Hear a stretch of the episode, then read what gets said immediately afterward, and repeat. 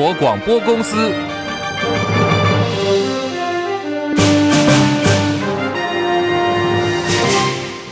大家好，欢迎收听中广新闻，我是黄丽凤。新闻开始，先来关注的是冲击到全台四十九万多户的囤房税即将上路。行政院会早上通过了房屋税差别税率二点零方案，针对囤房者出手，未来非自住的税率，也就是囤房的税率最高将来到百分之四点八，而且是从县市归户要改成全国总归户，让囤房者没有办法再避税了。后续的修法会送到立法院审议，如果顺利完成三。好，预定呢，在明年的七月份新制就会上路，在后年的一百一十四年五月份正式开征。政府打房下重手，首当其冲就包括在各县市有买房子的多屋族、置产客，还有就是都跟开发商，估计受到影响的户数大概是四十九万多户。对此，国民党总统参选侯友宜痛批，民进党执政的时间已经七年了，黑金低薪高房价现在出手，这不是瞎话吗？民进党执政了七年了，黑金、低薪、高房价，从来没有打房，就像打仗一样，都在打假的。在这个时候推出来，哎，赖主席也自己说过一句话：房价在涨，这不是瞎话吗？好，业界已经反弹了。中华民国不动产开发工会全联会理事长杨玉泉抨击蔡政府为了选举，不动产的政策走火入魔，同时强调建商是生产者，并不是来炒房子的。杨玉泉分析，政府把囤房税改采用全国性归户的户数来下重手，对于不是出于购买、没有囤房动机的民众，一定会伤及无辜。比如说呢，因为都更危老或者是其他合建分回的情形，只因为你的户数增加了，就毫无例外。的课征囤房税来进行惩罚，说这个就是重课，也是乱课，对于税基高的县市会造成严重的税灾，全民会集体的受害。二零二四大选战况激烈，国民党总统参选侯友谊长期民调低迷，老三的局势已经造成蓝营的支持者还有立委参选人忧虑。对于民调的可信度，侯友谊竞选办公室执行长金普聪说：“现在有黑手深入民调公司，花了九十万元在操纵民调结果。我已经经过查证，知道目前有些人已经在民调公司啊去要求。”说：“如果你依照我提供的题目做，我愿付九十万。如果你们依照你自己的题目去做的话，是五十万，五十万都高了哈。这个是经过查证啊，确有其事。民调机构的负责人跟我正式证实，而且他拒绝了。所以这样操弄民调，在台湾的选举中，现在已经到这种地步了。我还是第一次听过哈。不过大家大家可以去查证啊，有一些民调公司，如果有认识的话。”看看我讲的是不是事实哈？对于媒体，我一向不会欺骗，我可以不告诉你，但我绝对不会骗。哦，那所以我刚刚讲的这个是，我也查证过的。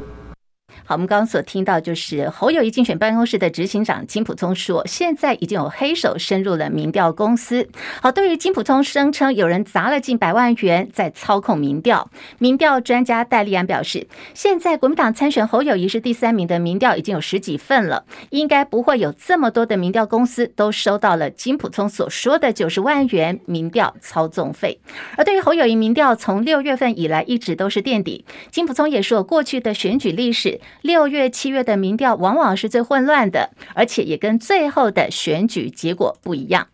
疑似涉及到土地重划弊案跟不正常的金流，前台南市议长郭信良今天遭到搜索，检调兵分了十路前往服务处跟台南市议会查扣证物，同时带回郭信良等十多人在进行侦讯，持续的厘清案情。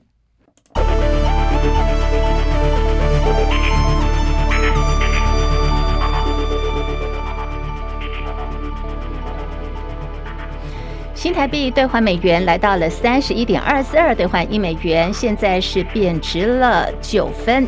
好，在台北股市方面下跌两百六十六点，跌幅持续的扩大当中，已经来到一万六千七百九十七点，跌幅百分之一点五二，成交量三千零三十六亿元。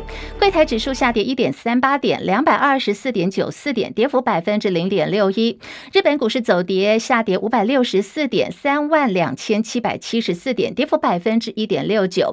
基本上来说，今天的亚洲股市除了印度股市以外，基本上呢，看到都是一片黑压压的。在韩国股市下跌十九点，两千五百五十九点，跌幅百分之零点七七。港股下跌五百七十一点，一万八千五百三十六点，跌幅呢已经来到了百分之三点零一了。好，大陆股市上海综合指数下跌十七点，三千两百零五点，跌幅百分之零点五五。深圳成指下跌四十三点，一万九百八十五点。印度股市走阳，上涨了一百五十六点，六万五千六百零二。点，国际汇价，欧元兑换美元一点零八四四，美元兑换日元一百四十三点九一，一美元兑换七点二四八四人民币。以上是最新的财经资讯。哦，刚忘记提供哦，黄金的价格现在每盎司是来到了一千九百一十八美元。好，我们看到来自于中央银行所公布最新资讯，台湾的外汇存底金额六月份呢，连续创下了最近八个月来的历史新高。外界在质疑说，是否是有这个炒汇的状况？我们来听听看央行怎么说。张佳琪报道。央行公布六月底外汇存底金额五千六百四十八点三四亿美元，月增十九点六六亿美元，连九个月走扬。央行外汇局局长蔡九明说明，外汇存底变动主要原因是外汇存底投资运用收益以及主要货币对美元的汇率变动，尤其欧元升值对外汇存底的增加相当有帮助。他说，上半年整体外汇市场供需稳定。蔡九明说。外资它虽然汇入啊有来买，可是因为它有这个盈余跟股利不能有出去嘛，哈，所以大概平衡。然后厂商的部分也大概是平衡的，所以整体来讲供需它是平衡。那汇率的稍微贬值，大概就反映整个这个亚洲汇市的一个走势。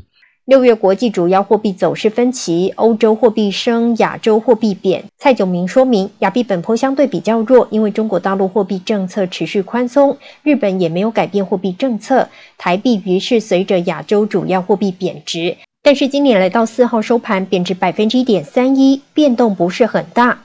截至六月底，外资持有国内股票及债券，按当日市价计算，连同新台币存款余额，共折计五千九百二十四亿美元，约当外汇存底百分之一百零五。中广记者张佳琪台北报道。美国白宫三号出现了不明的白色粉末，经过调查之后呢，发现竟然是毒品古柯碱，现在正在调查毒品的来源。不过，因为这一包白色粉末发现的地点是在白宫的西厢，距离总统拜登家人所住的中央行政官邸的区域距离非常近，所以现在陆陆续续，包括了媒体在内，有人就把矛头指向在过去曾经吸毒的拜登的儿子杭特。纽约时报报道说，虽然杭特在礼拜六是跟他的爸爸妈妈，也就是拜登夫妻到了大外营去度假，一直到四号才回来参加国庆日的活动。不过呢，他在六月三十号曾经短暂的在白宫待了一段时间。中国大陆跟南海地区，他们在坚持的是九段线的主权范围，涵盖了越南等许多邻国主权海域，引发越南政府跟民间的不满。南海女子天团 BLACKPINK 月底呢要在越南演出了，网友就发现说，总部设在北京的主办单位支持中共南海九段线的主张，纷纷喊话要抵制。那么越南官方的动作呢，也就是已经下令要进行查证了，而类似的争议。已经是这个礼拜之内的第二起。中国大陆在地图上使用的是 U 型的九段线。好，什么叫九段线呢？如果听众朋友有兴趣，稍后可以上去 Google 搜寻一下。因为在呃越南当地呢，有很多的海岛国家啊、海岛，所以有部分的海岛，他们用这个路线画起来，有点像是个大 U 型。那么是一段一段的，总共有九段。好，就来说明说这个九段线呢，对于南海广大区域的主权声索范围涵盖了越南。视为大陆棚的大片地区，在这个礼拜稍早呢，海了好莱坞的电影《真人芭比》的这部电影，就因为片中出现会有九段线的南海地图，已经遭到了越南当局的禁演。那么现在 BLACKPINK 的演唱会也因为呢疑似有这个九段线的争议，现在遭到越南网友的抵制。现在时间来到了一点十三分，好，我们今天新闻最前线要来聊的是台独工作者赖清德了。连线资深记者李仁月，仁月上线了吗？是的，主播好，各位听众朋友大家好。副总统，也就是民进党总统参选赖清德投书《华尔街日报》，他以保卫台海和平的计划为题，提出有四个支柱，承诺维护两岸和平现状，还说未来他当选总统一定会强化国防的吓阻力。从这个赖清德投书的内容，好，这次他上菜的方式，讨论角度就很多。我们要先来看，就是刚刚我们提到四大支柱的内容，有切中兵凶战危的台海现况，提出解方嘛？人月的观察。嗯，老实说，他这个这个是对《华尔街日报》对对外国人、外国读者的投诉嘛？哦，那基本上你说四大支柱，也就是国防、经济，然后这个外交跟两岸嘛？哦，那是不是真的能够处理跟解决这个兵凶战危的现况？其实以四大面向来看的话，其实呃。外国人的读者可能并不太了解台海的现况，所以要做这样的说明。但是其实我们本身在台海的这个第一线来看见，其实嗯，我们老实说，这个好像听起来都是老生常谈哈。那那真正呃台海的现况，第一个是真真的就是，比如说共产党跟民进党之间互相的不信任，以及尤其是针对民进党的这个台独立场的这样一个质疑跟跟反对嘛哦。那尤其赖清德本身自身过去这个台独工作者，虽然他有强调是务实的台独工作者，但究竟是要把台湾带到哪个方向？不止老共呃不信任，甚至连美国美国方面大多数的这个观察家跟。跟政坛学界也都是有所质疑的，所以其实真正要解决的还是赖清德必须要说明他的究竟对于要把台湾带到哪个方向去，以及这个台独的立场会不会造成整个台海的更加动荡，他必须要做出说明。好，明明就是副总统嘛，那现在就是他为什么要走这样有点这个投书方式像是路人甲的一个管道？比如说国民党的立委郑丽文就讲说，哎，这是赖清的自曝其短哦，形同告诉大家说他自己跟美方的管道是有问题的。人月的看法嘞？呃，当然，一方面呢我们看可以看说，这个是从宣传的角度或者是政策沟通的角度，各种不同面向来说嘛，那。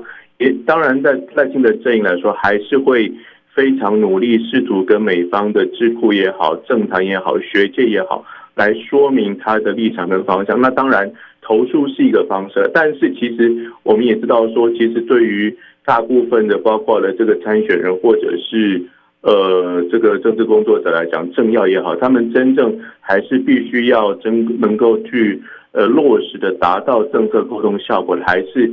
对于美国政坛直接的哦，以及这个智库透过智库的这种直接的沟通方式，才是最能够说明他的立场，跟让对方的当权者、当政者能够了解到他的态度了。所以，其实投书是一个方法，但通常就在我们看来，就是一个比较外围，对于普罗大众他的这样一个表达方式。好，我们非常谢谢任月的观察跟分析了。在今天呢，国民党总统参选侯友谊也针对美方关切一起缩短的相关论述，他再次重申呢、啊，他自己是反对，反对的就是三加一。至于绿营猛呛侯办的执行长金溥聪，干脆自己出来选好了。侯友谊反酸，看到金小刀出鞘，大家不要那么害怕嘛。张伯仲报道。继金溥聪之后，侯友谊又再次针对美方关切的一起缩短言论。澄清疑虑，我当时说的非常的清楚，我反对的是三加一鞋子的兵役制度，因为民进党政府两岸关系处理的不好，濒临战争的边缘，一年的兵役是不得不的选择。我当选总统以后，务必做好落实两岸和平稳定，建立一个护市的机制，才有可能恢复兵役四个月。这我从头到尾都说得非常的清楚。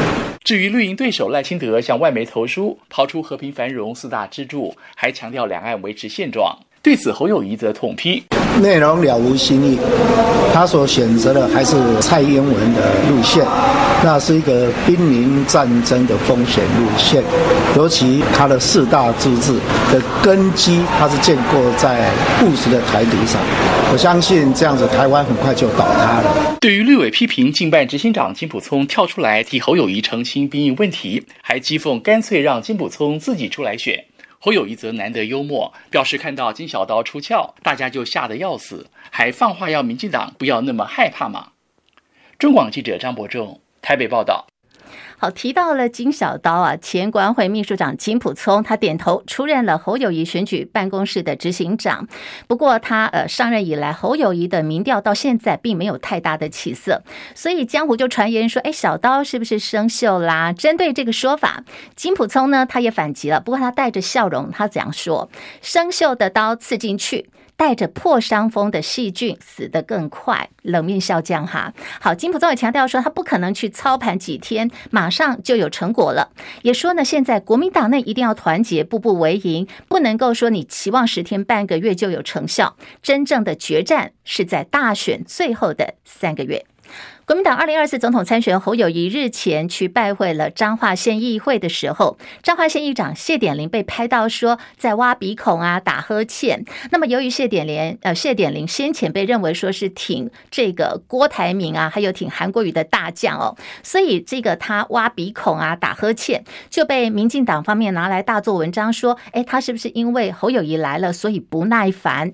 后来民众党总统参选柯文哲也去拜话拜会了彰化县议会。会同样的谢点玲又被媒体拍到有类似的相关行为。好，这一次呢，谢点玲就出来解释，他说：“我真的是没办法，因为我的鼻子有过敏哦，所以。”常常就是鼻子不通啊，会流眼泪，耳朵痒，所以这个你们看到我在挖鼻孔、打呵欠啊、揉眼睛，绝对不是因为说我对水不耐烦，是因为我的身体上有一些不舒服。而且他还跟媒体讲说：“哎，你不要这样子，等一下我可能还是会继续的挖。”好，馆长陈之汉跟前立委黄国昌所发起公平正义救台湾的活动，诉求司法改革、居住正义，号召民众七月十六号，也就是下个礼拜天要走上凯道了。民众党总统参选柯文哲还有国民党的总统参选侯友谊都说呢，他们要参加。好，现在最新消息说，包括了鸿海集团创办人郭台铭郭董也确定会出席。郭侯两人凯道要相逢了。这场活动被网友定调叫做反绿大游行。新北市长侯友谊早上出席活动的时候，被媒体问到了这一题，他说：“哎，七月十六号你跟郭台铭要在凯道要见面同台了。”会不会尴尬呢？来听侯友谊怎么说。郭台平董事长参加十六号的游行，为了司法改革、机制正义、社会公平，这是大家的共同的心声。面对民进党执政的过程当中，可以看到很多不公不义的事情。但是我们呼吁大家，嗯，一个人应该勇敢站出来，让做了不公不义的事情都能够。大家站出来的勇气，让民进党下台。也是跟侯友谊有关，这是最新来自于林传媒的民调了。针对新北市长的施政满意度，侯友谊这次拿到的是百分之三十点九五，跟去年三月份他有高达百分之六十八点二八的满意度。这个最新的数据啊，一口气等同是击进了腰斩，崩跌了三十七点三三个百分点。另外有百分之六十三点七的新北市民认为说，侯友谊啊应该是要辞去新北市长之后，全新的。去投入总统的大选。